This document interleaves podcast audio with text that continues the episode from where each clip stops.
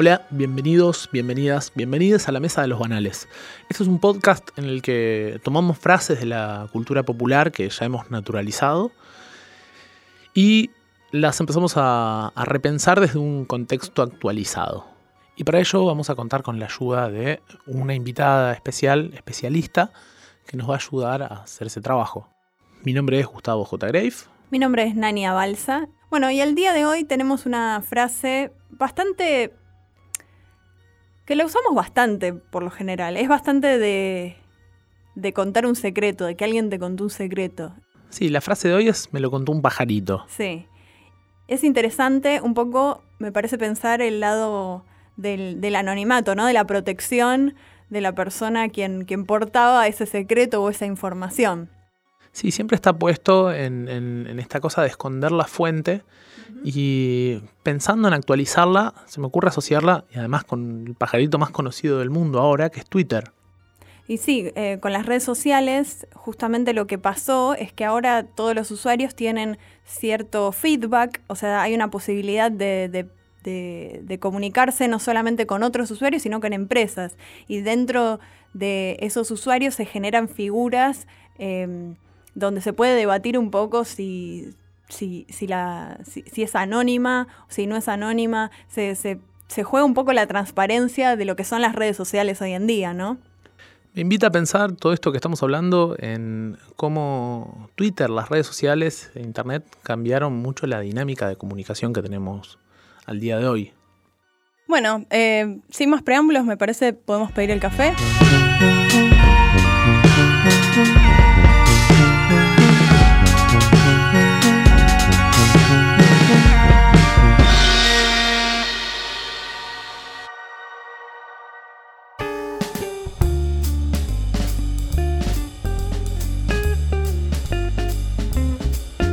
Acompaña la doctora en Ciencias Sociales, eh, investigadora del CONICET y columnista en Radio Metro, Carolina Dueck. Bienvenida. ¿Cómo les va? Buenas tardes, buenas noches, buen día, bueno, que sea. Bueno, em, para empezar, la primera pregunta que te queríamos hacer es, ¿qué es lo que te dice la frase? A ver, me lo contó un pajarito. Yo soy docente y egresada de Ciencias de la Comunicación, entonces todo lo vinculo con la comunicación. Eh, a mí lo que me, me interesa pensar hoy respecto de esta dimensión de me lo contó un pajarito es de qué forma un, una forma de comunicación se fue, se fue modificando a lo largo del tiempo.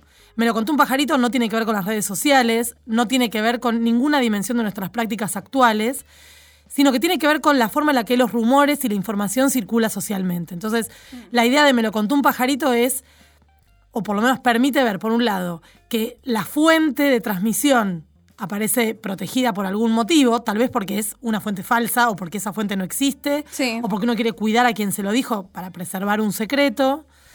Eh, pero a la vez me lo contaron a mí y te lo estoy contando a vos de alguna manera directa o indirecta. ¿no? Entonces, eh, creo que la circulación de la información es una de las claves para pensar la vida social y la vida en sociedad. Eh, en la cual es imposible no tener secretos, en la cual es imposible no mentir, eh, porque no podemos vivir diciendo todo el tiempo la verdad, eso es cierto también. Eh, hay un capítulo muy bueno de Doctor House, una serie que los jóvenes tal vez ni saben qué es, pero era un médico que tenía como una inhabilidad en seguir los protocolos sociales de decir, va a estar todo bien. No, no sé si va a estar todo bien. Entonces, Claro. eh, tenía un paciente que tenía una, no sé, yo no soy médica, pero una desinhibición del lóbulo frontal, creo que era. Entonces, decía exactamente lo que pensaba todo el tiempo. Y nada, lo terminaron internando porque era invivible la persona diciendo exactamente todo lo que pensaba sin ningún tipo de filtro, sin un cuidado ni un registro del otro. Entonces, la idea de un pajarito me lo contó es un poco preservar quien lo dijo. Muchas veces usamos la, la- la- la noción de me contó alguien, le pasó a un amigo, para decir cosas que en realidad nos pasan a nosotros y no encontramos cómo decirlo. Claro. Entonces, en algún punto me lo contó un pajarito, involucra muchísimas operaciones comunicativas que me interesan porque incluyen generalmente la información, el rumor, lo que quiero decir pero no sé cómo, el secreto, la mentira y a la vez los datos específicos. Digo, porque si yo digo, un pajarito me contó que mañana vienen unos extraterrestres, nos van a conquistar y no sé qué, y ahí hay una noción clave que es la de verosímil, que es, y, qué sé yo, me parece medio loco lo que me estás diciendo. Ahora, cuando hay una idea más o menos vinculada con lo posible, y el un pajarito me contó, moviliza todo. Sí, también puede ser, eh, yo estaba pensando en relación con las redes sociales, muchas veces lo que son trending topics o mm, temas que se imponen, no importa tanto si el trending topic, eh, lo que sucede es verdad, el hecho es real, sino eh, cómo se viraliza, de alguna manera como se legitima el discurso porque se viraliza eh, es ese mensaje en particular, el hashtag, no sé, eh, Cristina tiene una bombacha rosa, no sé, cualquier cosa. Sí, y además hay una cosa que, a mí me, interesa de, la parte del pajarito en la frase, que es el pajarito, más o menos también con lo que decís vos, de alguna forma permite borrar la fuente. Y al borrar la fuente, también se, se esgrime como un anonimato eh, que hace que, la legitimación pase por lo verosímil que sea lo, lo que viene después. Y está todo esto terrible que ya no es información, es un tweet. Es una frase que hemos, nos hemos cansado de escuchar. Eh, y en Twitter funciona de una forma mucho más efectiva que en cualquier otro lugar y en las redes sociales en sí. La gente hoy creo que se informa a través de redes sociales o cree informarse a través de redes sociales. A ver, yo creo que hay como muchas cosas para, para pensar de lo que ustedes están diciendo, que por supuesto me parece como muy interesante. Hay muchas personas que dicen informarse por medio de las redes sociales, pero siempre para mí hay una, una, eh, una alerta que hay que tener que es, hay un nicho que tiene que ver con una clase social específica, con un tipo de alfabetización, con un tipo de inquietud político-cultural que se informa por medio de las redes sociales muchas veces cometemos el error de pensar que porque nosotros lo hacemos así, porque es gratuito, porque lo podemos hacer, todos hacen eso. O sea, hay muchas personas que no se informan ni se informaron nunca, más allá de él, en el gimnasio, en el laburo, me lo dijeron, pues no les importa, porque no. Es decir, por un lado tiene que haber una inquietud para informarse. Y lo que ocurre, particularmente con Twitter, una red social que yo uso diariamente, es que lo que se empezó, lo que se empezó a dar es eh, una cantidad de informaciones, va, de datos que se presentan como informaciones o de rumores que se presentan como informaciones que no son sometidos a ningún tipo de chequeo. Sí. Digo, pensemos, corrámonos de la política, la grieta, toda, toda esta cosa hartante de la política eh, actual argentina. Va a granizar. La última vez que granizó en Buenos Aires, granizó hace Sí, unas hace semanas, un mes, eh, empezó a circular por WhatsApp un audio de alguien de no sé quién, que Gachi Pachi Titi Pichi le dijo que el Servicio Meteorológico Nacional no quería decir que venía tal tormenta de granizo que iban a perforar los techos, los autos, que nos íbamos a morir de granizo. ¿no? Y era un mensaje, por un lado, verosímil, porque había una alerta meteorológico, es decir, si no hubiera habido alerta meteorológico, si no hubiera habido viento, si no hubiera habido ningún elemento, decimos, dale, boludo. O sea, ahí a mí me atrapó porque el cielo estaba negro, yo me acuerdo que estaba manejando y me volví loca buscando estacionamiento. Estaba en colegiales. Y me, no, está todo, está todo completo, todo completo. Fui a siete estacionamientos. Todo completo, ¿por qué? Porque por WhatsApp se viralizó. No, me hizo un- uno de los eh, playeros. No, se viralizó algo, para mí es cualquiera, pero la gente me deja el auto para que no se le agujeree, ¿no? Entonces, ya era un teléfono descompuesto a la máxima. Llovió, llovió. Granizó, granizó. ¿Qué campaña No pasó nada, ¿no? Qué campaña publicitaria bárbara para los garages. Digo, Claro. fue el tipo de un garage el que hizo eso, es un Exacto, genio. Es un genio, uno podría dudar de eso. Lo que pasa con las redes sociales es, por un lado, para que un tema se vuelva trending topic o un hashtag se vuelva trending topic, Sí. no hacen falta tantos tweets como uno piensa. O sea, no es que hace falta un millón de tweets para que un hashtag o un tema. Vieron que los trending topics se- se- el algoritmo funciona de una manera doble. Por un lado, cuando ponemos hashtag eh, aguante River Plate o cuando ponemos River Plate en un tweet y cuando hay muchos tweets que dicen River Plate, River Plate, River Plate, después uno entra en el hashtag y tenés gente que habla de River Plate, el equipo, turistas que vienen a la Argentina que ponen River Plate por Río de la Plata, o sea, es decir, no siempre el, el hashtag es lo mismo. Ahora, cuando se empiezan a viralizar, alerta de granizo, nos mienten, o lo que, lo que hay ahí es una ausencia del chequeo de la información. Es decir, estoy tomando algo. Muchas veces en Twitter vieron que según el nuevo algoritmo, si uno no, no, no configura de manera especial eh, su propio feed, Sí.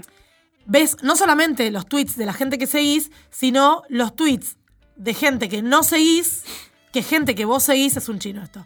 Es como ese capítulo de I know you know, you know I know. Sí, Eh, el amigo de un amigo de un amigo. gente sí. que vos no seguís, pero que tus amigos siguen.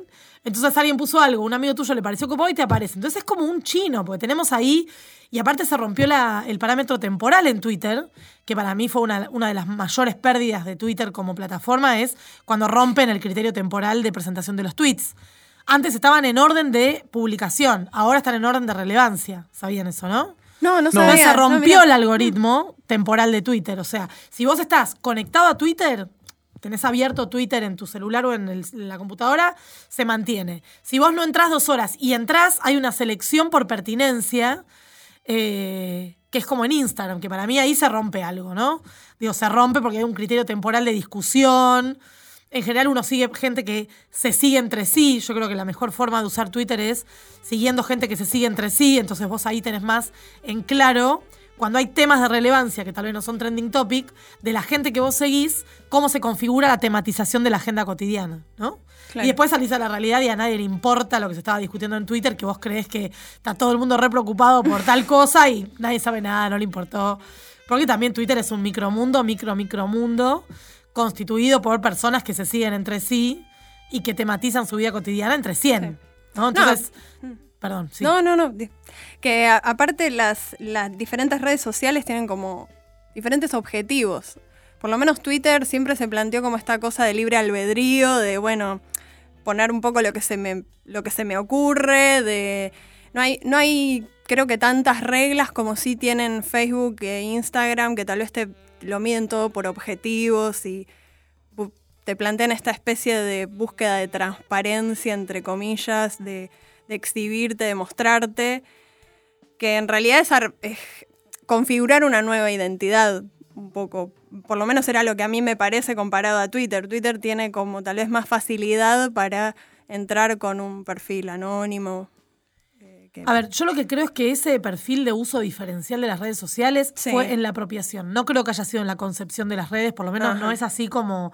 De hecho, una de las cuestiones eh, iniciales de Twitter, hace Sí. por lo menos 10 años, tenía que ver con una construcción de una cercanía y una horizontalidad que no tenía la vida cotidiana. Es decir, una de las claves para mí para pensar las redes sociales, y esto es opinión sí, vinculada con la investigación, es que lo que construyen las redes sociales son una gran ficción de cercanía y de participación. ¿No? Digamos, eh, en 1948 los funcionalistas norteamericanos, investigadores en comunicaciones de masas, decían que la televisión y la radio, junto con los diarios, construían una eh, disfunción narcotizante. Decían que uno, sentado en su sillón, viendo la televisión o eh, escuchando la radio, vos podías mirar eso y decirle a tu mujer o a tu marido qué mal que está todo, qué mal que está todo. Y con eso vos sentías que estabas operando y participando activamente en la sociedad. Y lo que decían estos investigadores es, es una disfunción porque lo que terminamos finalmente haciendo es, en vez de ocupar el espacio público en reclamo de nuestros derechos, a lo sumo llamamos a la radio y decimos, hola, ¿qué tal? Soy Marta de acá de Boulogne. Quiero decir que estoy muy en desacuerdo con el veto del tarifazo. Y, acá Claro. Y ahí uno corta y decís, wow, me recontra descargué. Y en realidad, respecto de la, de- del efecto social pleno, no hay tal cosa. Y lo mismo ocurre, perdón, y ahora te dejo, te interrumpí. Lo mismo ocurre con las redes sociales ahora y con Twitter más que nada. O sea, uno como que tuitea, estoy harto de no sé qué.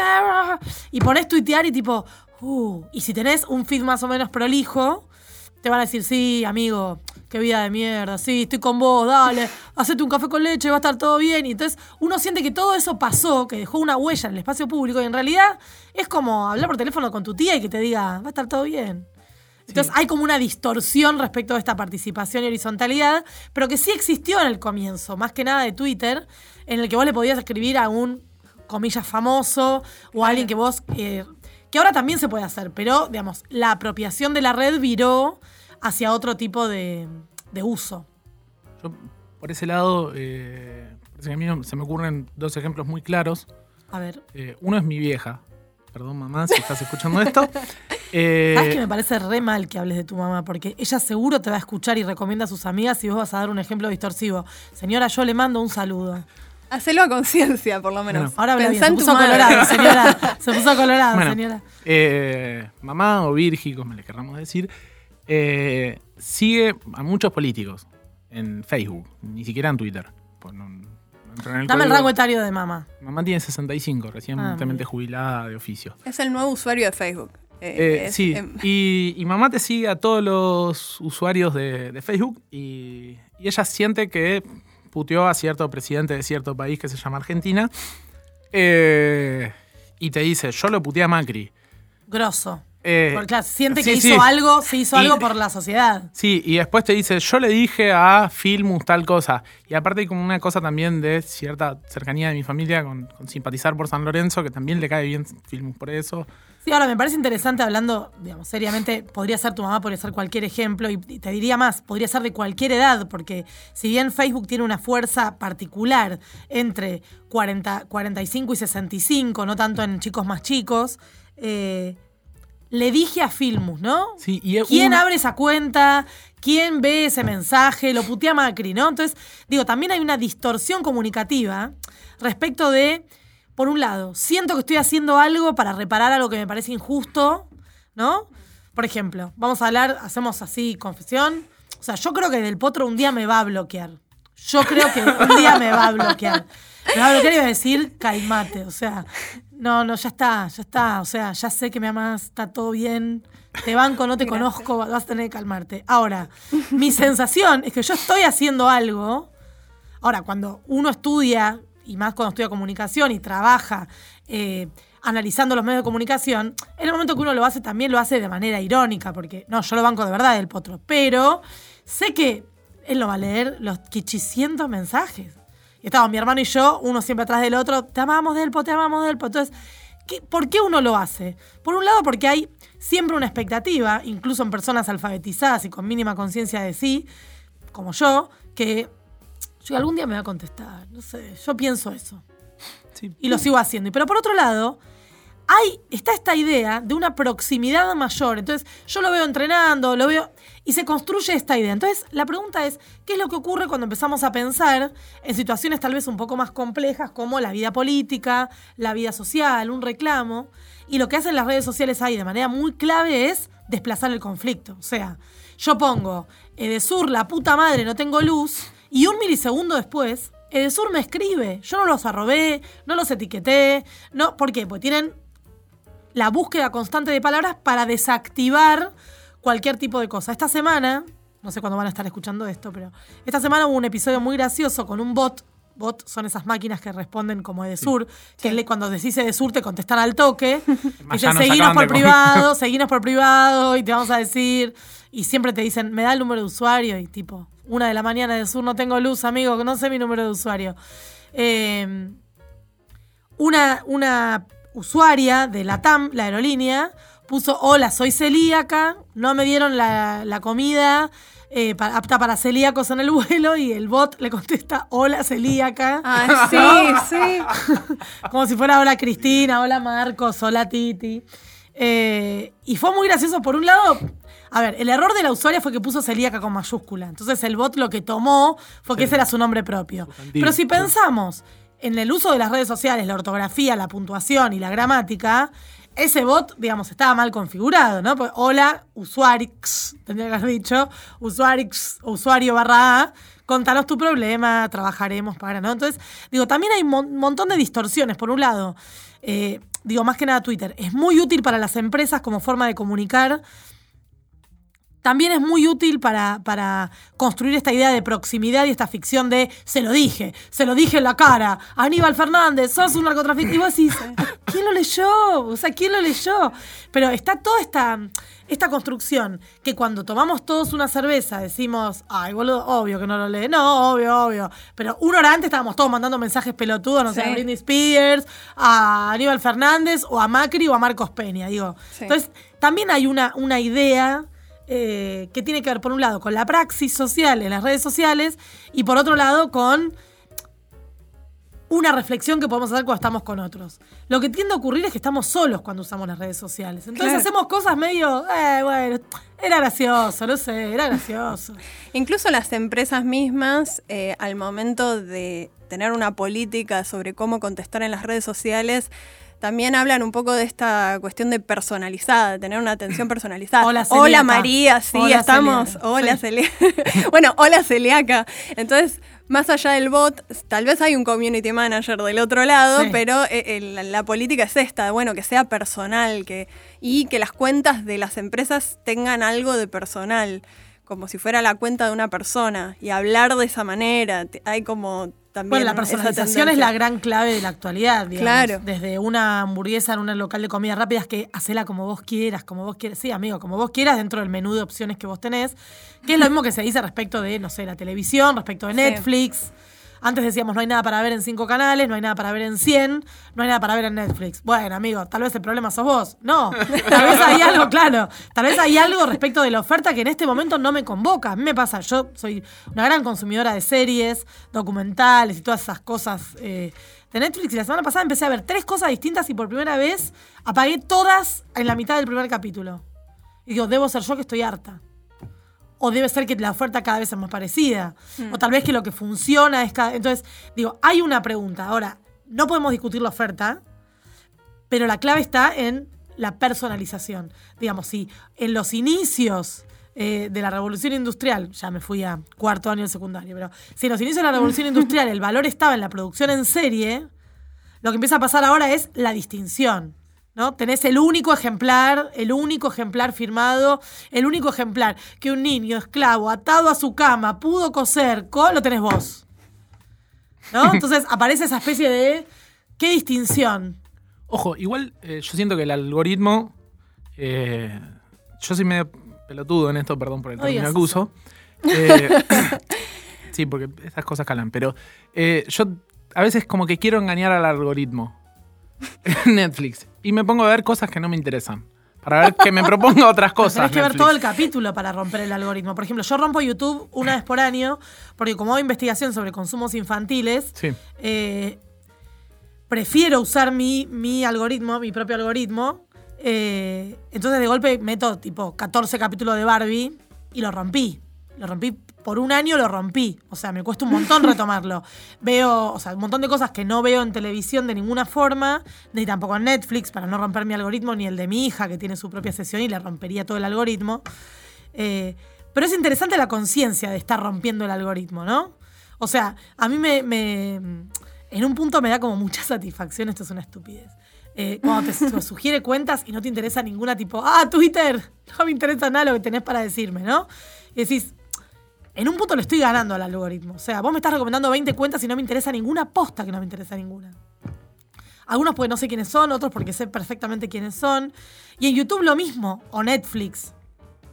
Pero no jodamos, son todas empresas con eh, ánimo de lucro. Entonces, las recomendaciones entre vos y yo, habitantes de esta ciudad de clase media alfabetizada, no jodamos, ¿eh? no van a ser tan distintas. Porque la casa de papel, si hubiera estado en el, en el eh, novedades de Netflix, no es lo mismo que, que haya estado siempre en la tapa, siempre en las tendencias, tematizado en todos lados. Entonces, sigue funcionando para mí de manera crucial la noción de trama de comunicación. Es decir, hay algo que pasa en redes sociales, hay algo que pasa efectivamente en la plataforma, digamos, YouTube, hay algo que pasa efectivamente en el consumo y hay algo que pasa en la televisión.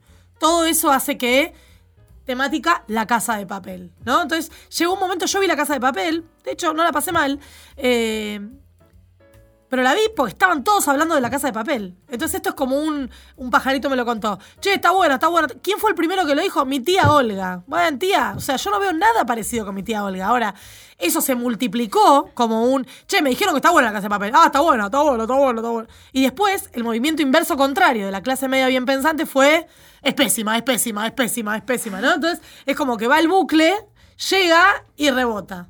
En el medio, Vinieron todos los actores de la casa de papel acá a hacer unos papelones espectaculares, se llenaron de guita. Los bancos, o sea, me parece re bien por ellos. Lo que quiero decir es, ¿de qué estamos discutiendo? ¿Estamos discutiendo una mercancía? ¿Estamos discutiendo un producto cultural? ¿Estamos discutiendo una, una forma de circulación de la información?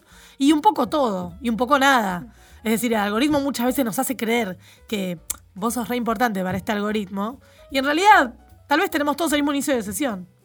Si el mito fundante de Google es que todos podemos buscar ahora Egipto y a todos nos aparecen resultados distintos, habría que chequear hoy en clases medias, urbanas, eh, con inquietudes como para estar un, día de semana reflexionando sobre esto, si es tan distinto el resultado que nos aparece si buscamos Egipto. Mi hipótesis es que no. Es que no, por eso la, la uniformidad de consumos en un momento de multiplicación de plataformas y todo, tiene que ver con una construcción de grandes tendencias y modas, del mismo modo que cuando yo era chica y aparecieron los crayones Fluor, teníamos todos los crayones Fluor, y la Barbie, y todos tenían la Barbie. Es decir, son nuevas formas de construir modas, que tienen un alcance mayor porque tienen más visibilidad, porque se articulan en tramas más complejas de comunicación y de opinión. Pero no sé si es tan distinto. De hecho, uno de mis, de mis puntos de partida en la investigación es, no cambió todo tanto, cambió el alcance de las cosas, que no es menor, ¿eh? Pero el mamá, mamá, mirá cómo me tiro el trampolín, es lo mismo. Que ahora, mirá, mirá lo que puse en Instagram. Ahora, Claro. por supuesto que no es lo mismo que te vean eh, 200 contactos y después vos pones las estadísticas y te vieron 200 de tus contactos y 400 más porque lo tenías abierta la cuenta, que tu mamá y tu papá en la pileta de mamá, mamá, me tiro el trampolín. Ahora, el tipo de búsqueda de reconocimiento es el mismo de siempre. Por lo menos esa es mi, mi línea de trabajo, ¿no?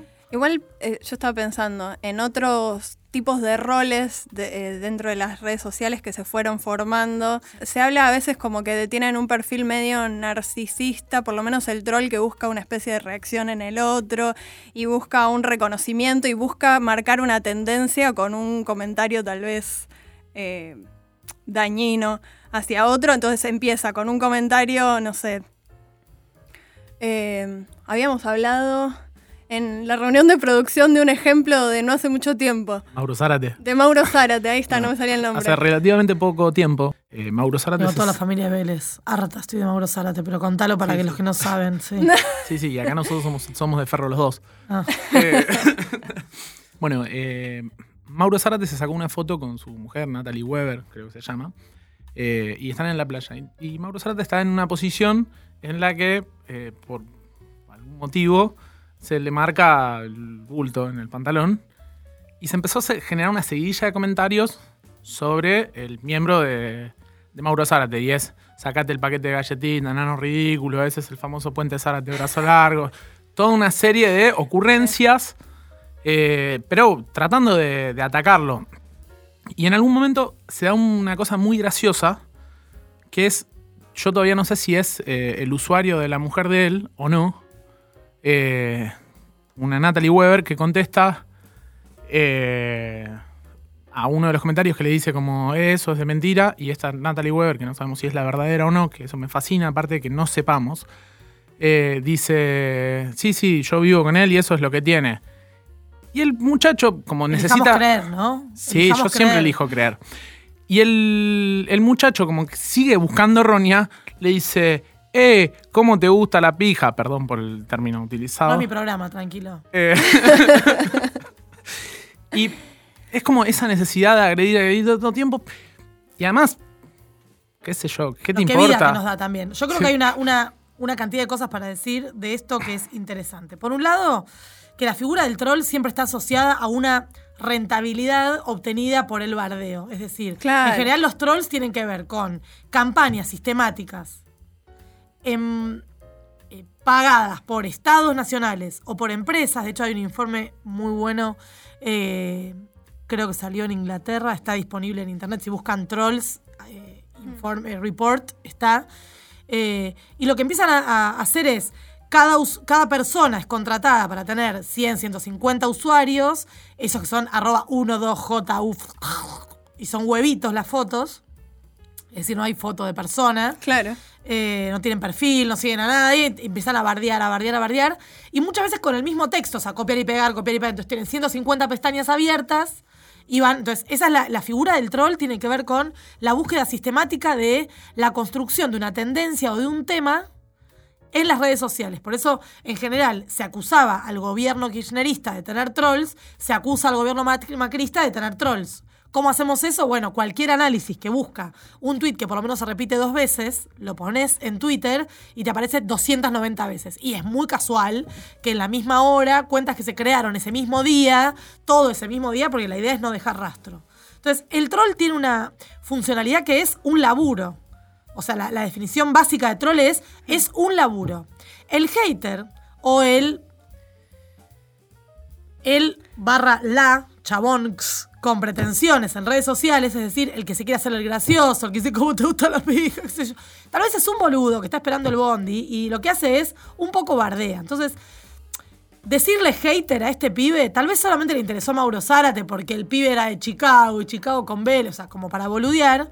O tal vez es un hater sistemático. Hay haters sistemáticos que son los que bardean un poco todo, todo el tiempo, pero no te dejan de seguir, ¿no? Entonces, muchas veces los que responden dicen, no sé por qué me seguís siguiendo, si todo lo que me decís te parece una chotada, ¿no? Y en este sentido, justo esta mañana vi un, eh, un videito de dos minutos de Jimena Barón, a quien, quien me parece que entiende bastante el funcionamiento de las redes sociales. Eh, con un filtro de esos de Instagram que te deforma la boca y la voz, Sí. lo que dijo fue algo muy interesante que es, puede que no te guste mi trabajo, puede que no te guste mi música, bardeame, puede que no te guste mi cuerpo, que soy flaca, que soy gorda, que soy anoréxica, que soy una pelotuda, pero detrás mío hay un montón de gente que tiene un trabajo. Entonces, vos si querés bardeame a mí, pero no bardees el trabajo de gente que atrás mío tiene que pagar el alquiler, tiene que pagar el colegio, tiene que pagar la obra social de sus hijos. Entonces, digo, creo que no lo va a lograr, ¿eh? No lo va a lograr. Pero creo que tiene una especie de conciencia de los efectos de los haters. O sea, me parece que es una piba que siempre se le dice, ¿por qué contestás, Jimena? ¿Por qué contestás? Bueno, pues se hincha las pelotas, porque, Sí. por supuesto, de- tiene millones de seguidores. Y tal vez la redundancia de un tipo de agresión le molesta. Entonces, lo que creo también es que, por un lado, está todo dado para que el anonimato, la, la ausencia de cuerpo, la falta de registro y de costo. eh, o sea, yo te puedo decir, le puedo decir a Trump, Trump, eh, hijo de puta, forro de mierda, ¿no? Y siento que hice un montón por el mundo. Y Trump no lo lee. Y yo, no, digo, no pasó nada ahí. Y si lo lee, ¿qué va a hacer? ¿Me va a mandar a alguien del grupo de la CIA para buscarme? No, soy un cuatro de copa. Entonces, siento que ya hice algo que bardié. Claro. Pero por otro lado, el anonimato también permite un- una. eh, un tipo de agresión que tal vez, si lo tuvieras cara a cara, por ejemplo, yo soy. fui muy hincha de River. Ahora quiero mucho al club, pero yo soy más socia y todo. Y cuando se fue el Tolo Gallego al Toluca en México, esto hace muchos años. Sí, 2002. No, antes. 2000, no, 2004, eh, 2004-2005, eh, yo lo puteaba a Gallego de una manera, o sea, no tenía Twitter, pero si hubiera tenido Twitter en ese momento, hubiera hecho cualquier cosa. Viajo a México y me invitan a ver un partido del Toluca. Yo iba toda envalentonada, tipo, y le voy a gritar, Gallego, Tolo, te fuiste, hijo de puta. Bueno, lo habían expulsado el, día, el partido anterior del banco y se sentó al lado mío. Cero, le dije. Y no te animás. Cero, le dije. claro. Es que Cero, le dije. Entonces digo, también las redes sociales tienen eso. O sea, el tipo me miró y yo, hola, ¿qué tal? Soy de Argentina. y cuando fui dije, hijo de puta, ¿viste cómo gritaba? Ahora, Claro. cara a cara, no le dije nada a Gallego. Entonces, esto tiene que ver con el mismo tipo de funcionamiento de las redes sociales. Cuando decimos haters, tal vez, o sea, yo llamo a los Mabeles y los Robertos, ¿no? La- las Mabeles y los Robertos son los ciudadanos promedio. O sea, hace muchos años, cuando ustedes no habían nacido, había un periodista político que se llamaba Neustadt que decía, hablaba de Doña Rosa y todo eso. Bueno, para mí los Mabel, las Mabeles y los Robertos son como la- la- los personajes promedio de las redes sociales, ¿no? Los que opinan de todo. Sí, descuenten el día a los docentes porque yo voy en tren. ¿Qué tiene que ver, Mabel, lo que estás diciendo con...? O sea, no tiene nada que ver tu paritario con mi... O sea, no, no... Parece como si vomi- eh, que el hater lo que tiene a veces es como que es una especie de vómito sobre. Claro, pero ni siquiera tiene que ser un hater sistemático. Tal No, vez no, es escribió ese tweet, tal cual. se olvidó, eh, o le tardó el bondi, perdió el bondi y se puso a bardear a lo loco y después se olvidó y de posta es Sí. un re buen chabón. O sea, Sí, sí. Sí, sí, son revirados no es- digitales. claro, no, pero no tiene que ver con. Y, y pueden ser temporales y pueden tener malas semanas. Y puede- del mismo modo que los paz y amor de las redes sociales, Sí, decir te quiero es abrir los brazos y recibir hello, violador. O sea, quiero decir, no tenemos garantía Sí. de que un hater sea un mal, un mal chabón, ni que un no hater o un paz y amor sea. Entonces, quiero decir, eh, en el momento que realmente digamos, no, las redes sociales, todo el mundo es distinto a la vida real. Cuando nos creamos realmente, yo creo que esto en algún momento va a empezar este bucle, ¿vieron como les dije de la casa de papel, que fue un Sí. bucle para arriba que después rebotó? Yo creo que todavía no pasó ese momento de rebote de tener cabal conciencia de... Yo siento que conozco mucha gente por Twitter que no conozco en persona, por la que no pongo las manos en el fuego, pero digo, no, yo los conozco. ¿Conoces a tal?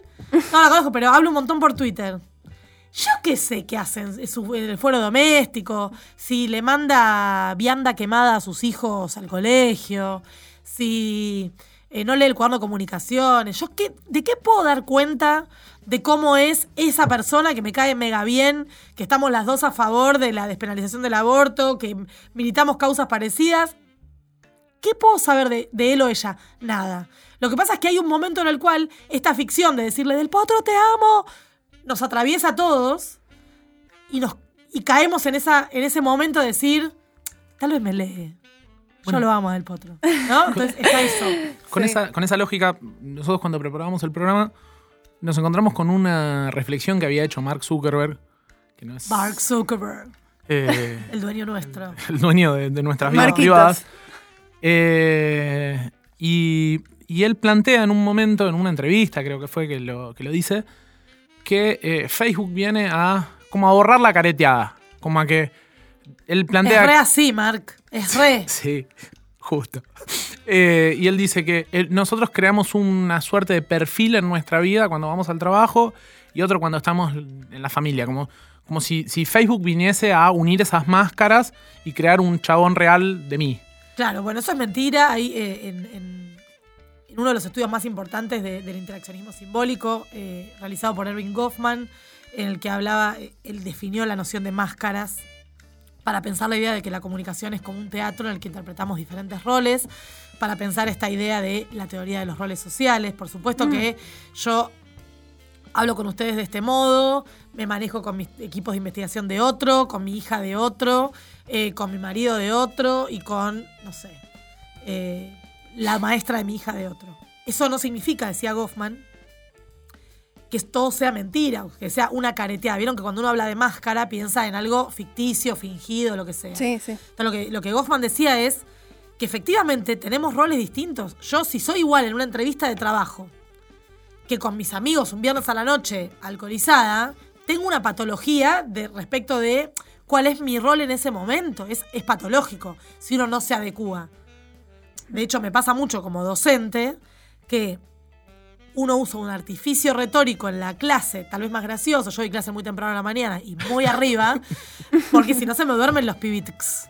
Se me duermen, tienen veintipico de años, pero no tienen, están muy dormidos. Y muchas veces me pasa que replican el registro de la clase en el parcial y yo digo, no, una cosa es el género Claro. didáctico de la clase y otra cosa es un documento que es un examen que usted está contestando. Entonces no me puede poner, por ejemplo, había un boludo que no, señor. No, señor. Entonces eso tiene que ver con la falta de registro del género discursivo. La conducta Entonces, del chabón. Claro, no, no, no, el chabón, la- el por por la X, la Q, o Tremendo. sea, usted está produciendo un, yo los trato a usted a mis alumnos, soy gracioso y todo, pero los trato a usted. Usted está produciendo un documento, entonces creo que esta idea de Zuckerberg, que es re mega falsa, eh, es, todos elegimos qué faceta mostrar en nuestra vida, eh, los que viven en pareja, los que vivimos hace mucho tiempo en pareja, muchas veces pasa que estás como medio del orto en tu casa y vas a una reunión de amigos y es tipo, ¡ah! ¡Qué espectacular! Y subís al auto y plum, sigue, vuelve el silencio, ¿no? ¿Por qué? Porque hay algo del estímulo de la sociabilidad que te modifica, que te pone en otro rol, que lo que sea, ¿no? Ahora bien, eso no significa que seamos conscientes de que estamos mostrando diferentes partes. O sea, yo no uso las redes sociales para trabajar. Pueden sumarte, por supuesto, esas redes sociales a una imagen de vos misma. Ahora, eso no significa que sea. Hay mucha gente que dice, sí, bueno, voy a estar eh, participando en un podcast, no sé qué, voy a estar dando clases, voy a estar... Ahora, no es el tipo de uso de red social que a mí me interesa, porque para eso, o sea, publica tu Google Calendar, hacerlo público, pues es un embole, contar todo lo que vas a hacer. Entonces, ¿qué cosas uno publica? Bueno, lo que uno piensa que puede ser valorado, lo que puede ser valorado por gracioso, lo que tiene un efecto catártico de me saco de encima este problema, ¿no? Entonces puteo a alguien. Eh, siento que hago justicia por clic propio, que es como, como una frase zarpadamente inteligente que inventé, que es tipo... Sí, me pareció a- brillante, de Oh, brillante. No, no, la verdad que yo soy una cosa espectacular. Eh, Te vamos a citar. por favor. Ahora por favor, lo vamos a anotar, lo vamos a citar, copyright. No sé, esta idea de la justicia por el clic propio es tipo. Roberto Pérez desaprobó a mi sobrina.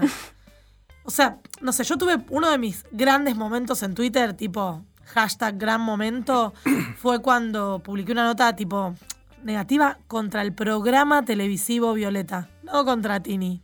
Hoy escribiría contra Tini, pero shh. Y me agarraron las, las tinistas.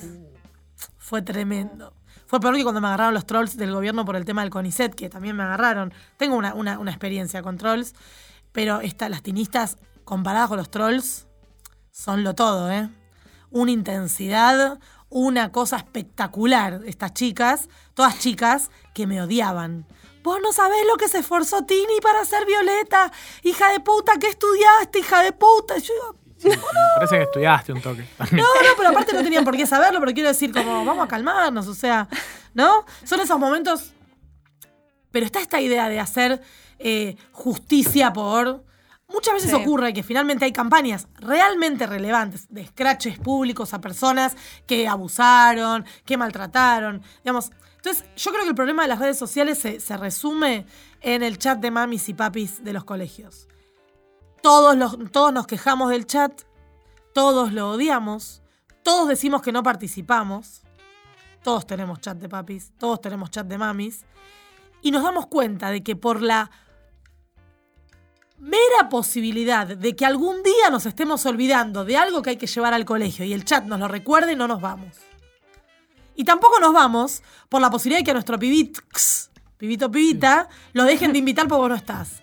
Y por no quedarse afuera. Entonces, hay un tipo de funcionamiento para mí en redes sociales que se condensa en la queja constante de adultos con hijos al chat de padres y madres, chat del cual no nos podemos ir, chat del cual podríamos prescindir casi todo el tiempo, pero ese día que te olvidaste la figurita de Manuel Belgrano te salvó. Y por ese día que te salvó de que tu hijo vaya sin el tubito de papel higiénico que había que llevar para la clase de plástica, te quedas ahí.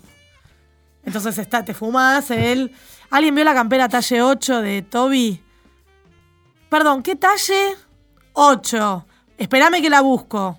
No, acá no vino. Acá tampoco, acá tampoco, acá tampoco, acá tampoco, acá tampoco, acá tampoco. ¿No? Entonces uno dice, ¿qué mierda estamos haciendo? Bueno, hay algo de lo potencialmente útil, digo, la búsqueda de personas desaparecidas. Entonces, hay momentos en los que las redes sociales activan. De hecho, el movimiento Ni Una Menos, independientemente de las múltiples interpretaciones sobre su expansión y sobre su, eh, su recorrido, nació por una cantidad de periodistas que estaban, que se seguían mutuamente en Twitter y dijeron un día, públicamente fue la discusión, ¿vamos a hacer algo? ¿Vamos a hacer algo? ¿Vamos a hacer algo?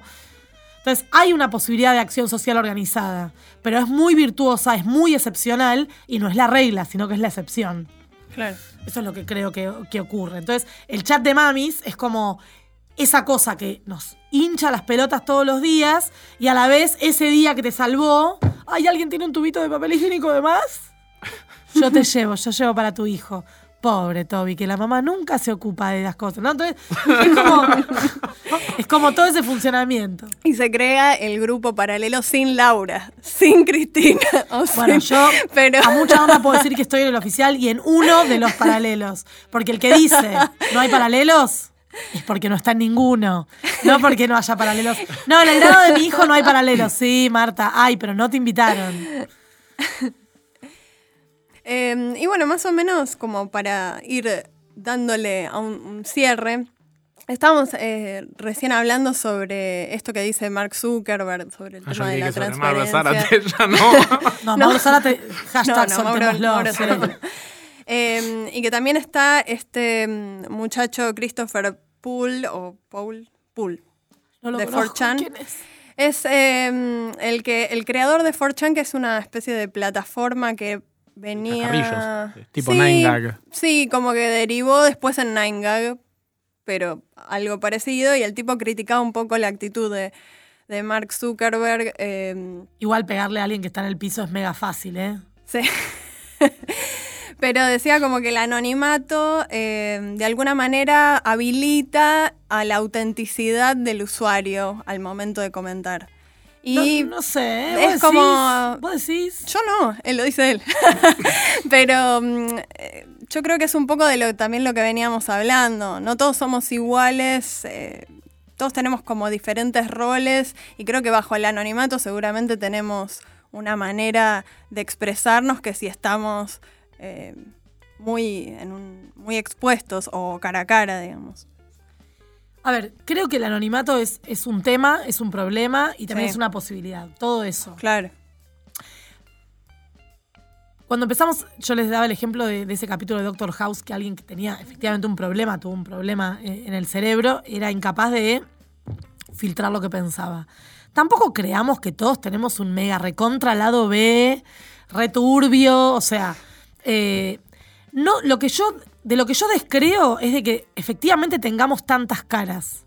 Creo que tenemos varias formas de comportarnos. No creo que tengamos tantas caras. O sea, ese compañero de laburo de oficina que durante ocho horas por día te lo mega fumás y le roban y dice, hay que matar a todos los negros villeros de mierda. Y en un punto, si te sorprende, vos no le diste bola nunca, porque está la semilla ahí constante. Después, si ocurre que se saca un usuario, arroba 123724Q, y dice, hay que matar a todos los... O sea, quiero decir, me parece a mí que, salvo en casos eh, patológicos o absolutamente excepcionales, Sí. siempre hay algo de lo que somos que está en nuestro lado A, en nuestro lado B y en nuestro lado C.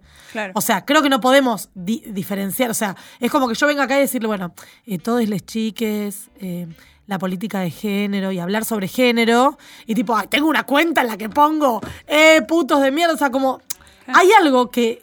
Como si fuéramos todos bipolares. incluso en el anonimato, o sea, habla de una patología psiquiátrica. Entonces, ¿cuántas partes podemos tener? Podemos potenciar algunas, Claro. podemos callarnos otras. Tenemos un jefe que es muy K, muy eh, macrista, muy hincha de River, muy hincha de Temperley. Entonces no vamos a decir, che, qué club de mierda, ¿no?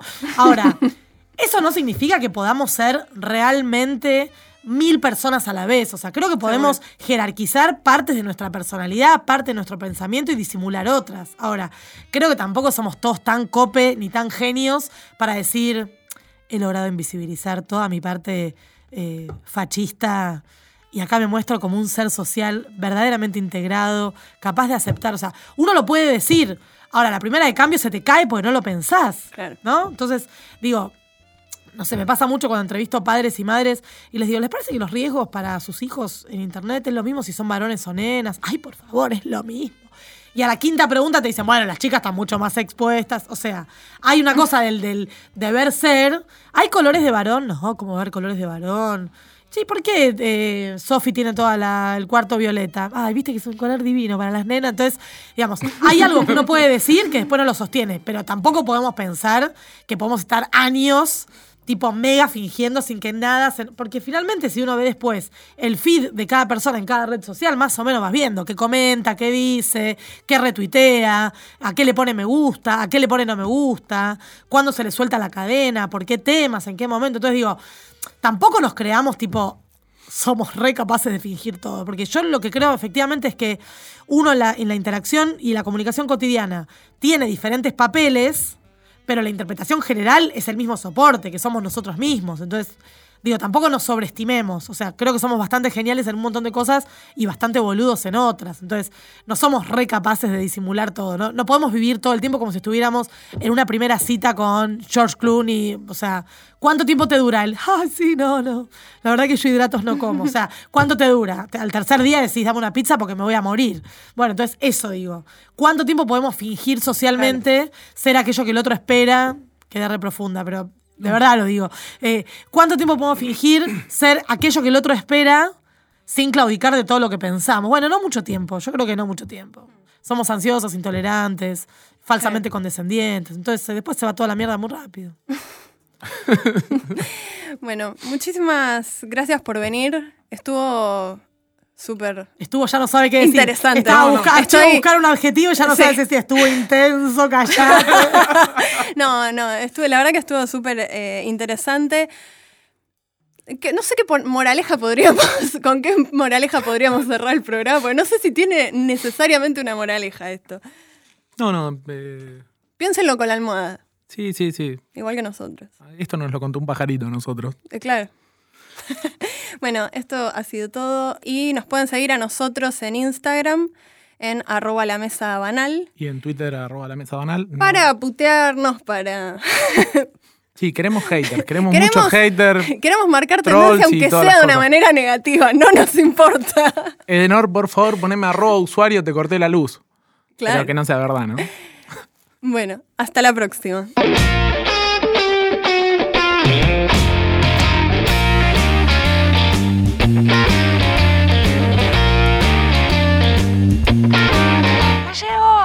¡Pablo! ¡Te fuiste, hijo de puta!